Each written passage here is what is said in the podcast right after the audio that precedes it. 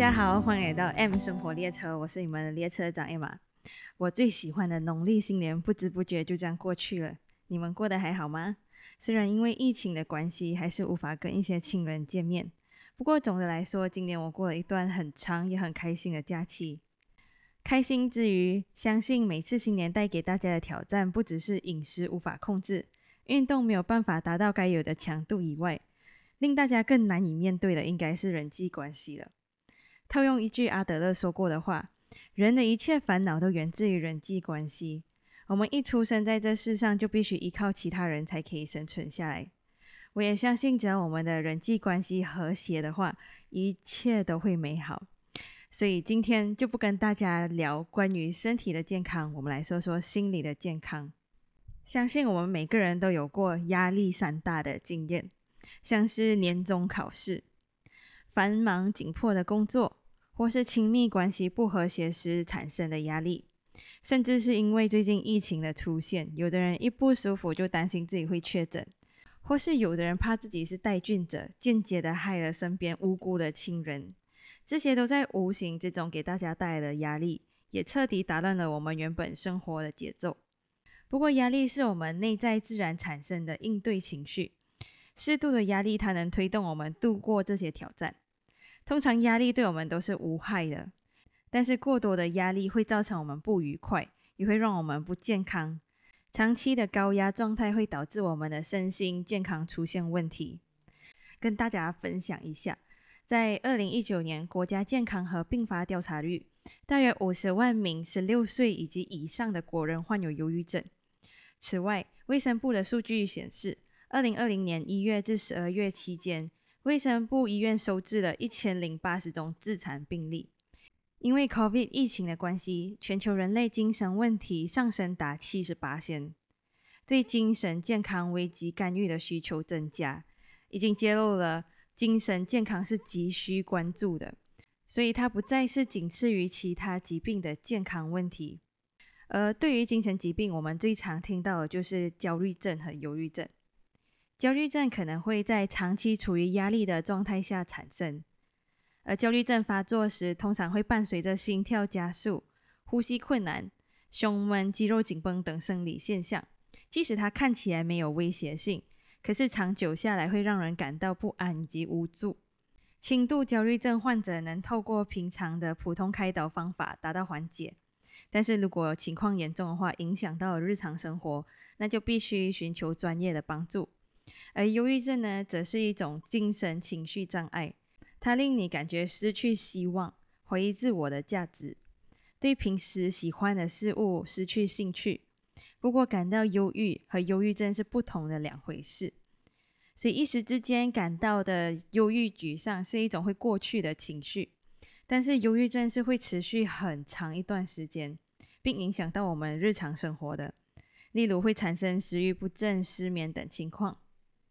我跟大家简单的再来分享一下这些病症会有哪些症状，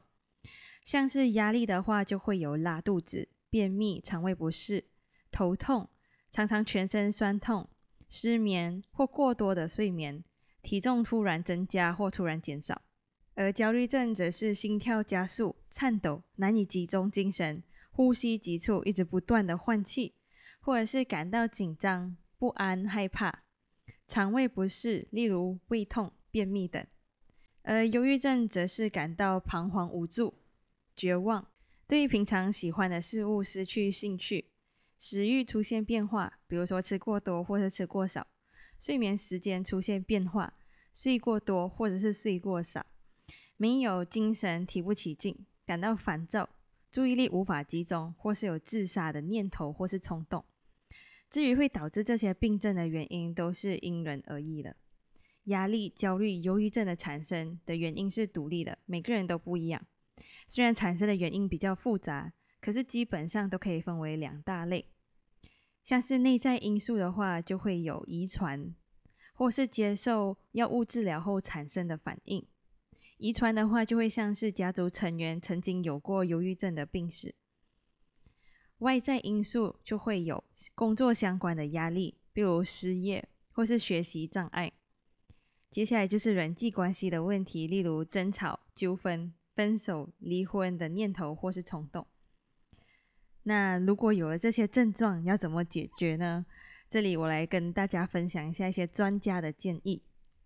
第一是察觉，每个人都应该学习认识自己的情绪，比如知道每种情绪是什么感觉，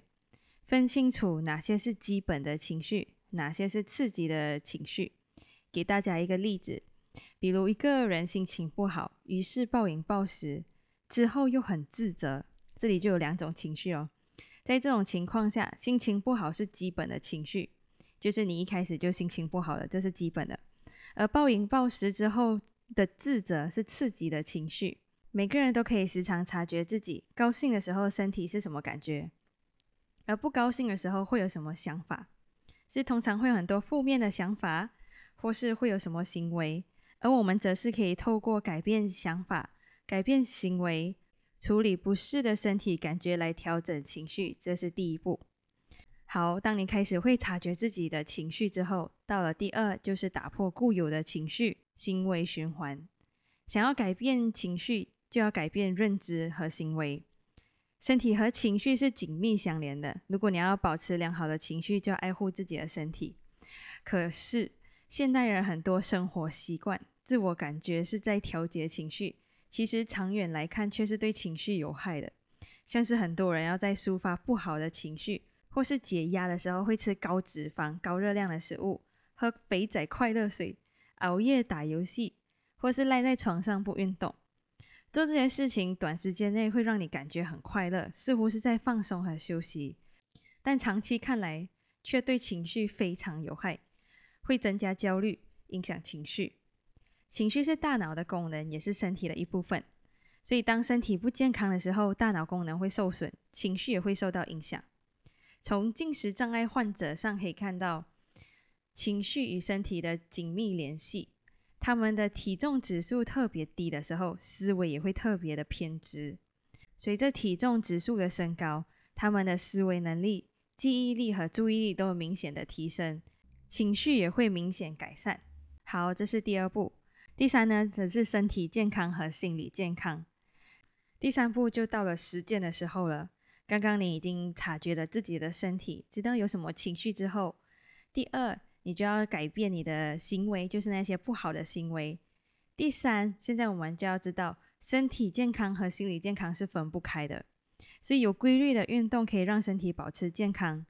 对改善情绪和认知都有帮助，而运动对轻度或是重度忧郁症也是具有治疗的作用。而这里专家建议选择中等强度以上的运动，每次四十到六十分钟。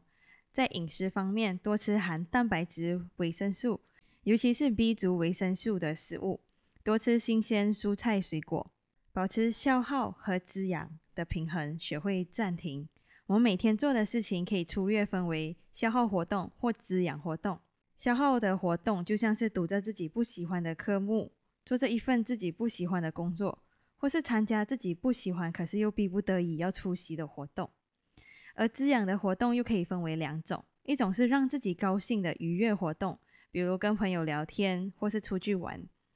另一种是让自己有成就感的掌控活动，比如写完一封重要的邮件。或是完成你的作业，所以有些事情既是能消耗，又是能滋养的，像是一份让你有成就感的工作。所以在生活中，我们要注意保持消耗和滋养的平衡。如果你只会做消耗的事情，不做滋养的事情，或是两者严重失衡，时间久了，常常就会出现问题。此外，还要学会识别压力的信号，要学会暂停。压力是一点点累积起来的。如果不暂停、不释放，就会经常带来压力相关的各种问题。我们在工作一段时间后，可以提醒自己有意识的停下来休息，像是做深呼吸，或是进行放松训练。不仅可以缓解压力、释放压力，对维护大脑的功能也会有帮助。在现代社会生活，很多苦恼是系统性的，来自现代社会本身。所以，不要因为压力不可避免而放弃减压。而是应该更积极的去学习专业的减压技术，调整身心状态，像是学习太极、瑜伽、冥想等方法都很有帮助。每个人都需要归属感和被需要感，因此找一些志同道合的朋友跟他们相处，互相帮助和支持，对一个人的心理健康也非常重要。最后，如果发现自己出现心理问题，一定要向专业人员求助。心理问题是可以治疗和调整的，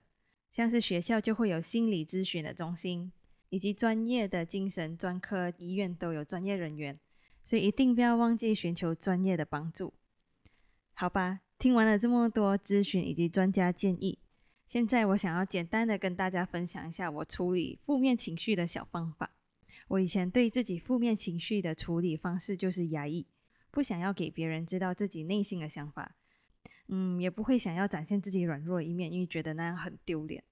所以都会用乐观积极的一面去待人。而在我对自己的身体还有情绪有感知的时候，是在我刚到台湾读书的一年后。那时候的我会想要到台湾去读书，其实是因为想要逃离我的原生家庭。这里就先省略了我的原生家庭狗血剧一万字。所以在家里排行最小的我，任性的选择了自己想要读的科系之后，就拍拍屁股出国去读书了。所以那时候的我其实是很期待新生活的开启，完全没有什么留恋，也很庆幸新生活也如我期待般精彩好玩。认识了一群认真上进的好朋友，但是跟朋友长时间的朝夕相处，我不愿透露的那一面还是会不小心败露了。而在面对问题或是冲突的时候，我我最擅长的就是冷战，选择逃避问题，就像我逃出国读书一样。现在想起来，就对我最亲的朋友感到有些抱歉，要忍受我的冷暴力。但是现实是我终究还要面对朝夕相处的朋友，还有我始终都要回家，所以原本就不会表达，只会自己压抑又不想要跟别人透露心声的我，找到了最适合我的心灵老师，而那位老师就是阅读，不是人类，是书籍，因为阅读书籍不需要跟任何人吐露我的心声，但是可以在书里面看到跟自己很相似的案例，所以我开始会参考他们的解决方法。我非常印象深刻的是，我接触到的第一本跟心灵有关的书籍是《拥抱不完美》。还记得我在宿舍床上入戏很深的自己，边读边哭。可是从这一刻开始，我好像找到了解药。我陆续读了很多跟心灵有关的书籍，从不同的方法中找到跟我最接近，然后我觉得最舒服的方式去使用在我自己和亲人或者是跟朋友的关系里面。慢慢的，我也了解了，没有谁可以改变谁，我们唯一能做的是改变自己。在尝试改变自己看待人事物的想法之后，我发现慢慢的我会比较容易控制住自己的情绪。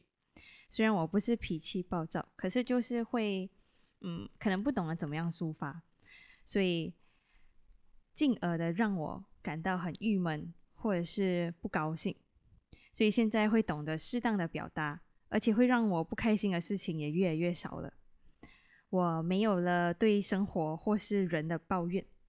我觉得我几乎每天都很知足、很 chill 的，很享受的过日子。当然还是有不开心的时候，可是那个不开心是比较多，像是面对一些生活或是问题的困惑，还有迷茫的时候，遇到这种事情，我还是会选择打开书本阅读。也会也学会了跟信任的人诉苦，寻求解决的方案，这就是我的情绪解药。我知道每个人面临的难题都不同，大家也会觉得自己的辛苦没有人可以体会，或者是没有人可以帮到你。可是我还是希望大家不要放弃寻找你自己的情绪解药。我的方法可能跟专家建议的有一点不一样，不过我觉得还蛮实用的，对我自己来说。可能刚好我也会喜欢去阅读书本，所以你不喜欢阅读，也不想跟别人讲你自己的问题的话，我觉得你真的在遇到困难难题的时候，要寻求专业人员的协助哦。好吧，今天的分享就先到这里。好像从来没有想过我会跟大家说关于情绪的东西，算是新的尝试。也希望大家有一些对自己有一些小小的认知，开始察觉自己的情绪哦，那是第一步。如果对于我刚刚说的方法还是有一些困惑的话，你需要重点整理，可以到我的网站上去找到这集的文字档，链接就在这集 Podcast 的资讯栏里面。最后，非常感谢你的用心聆听，给我带来很大的鼓励，也是我的创作动力。所以感谢您搭乘 M 生活列车，我们下趟旅程再见喽。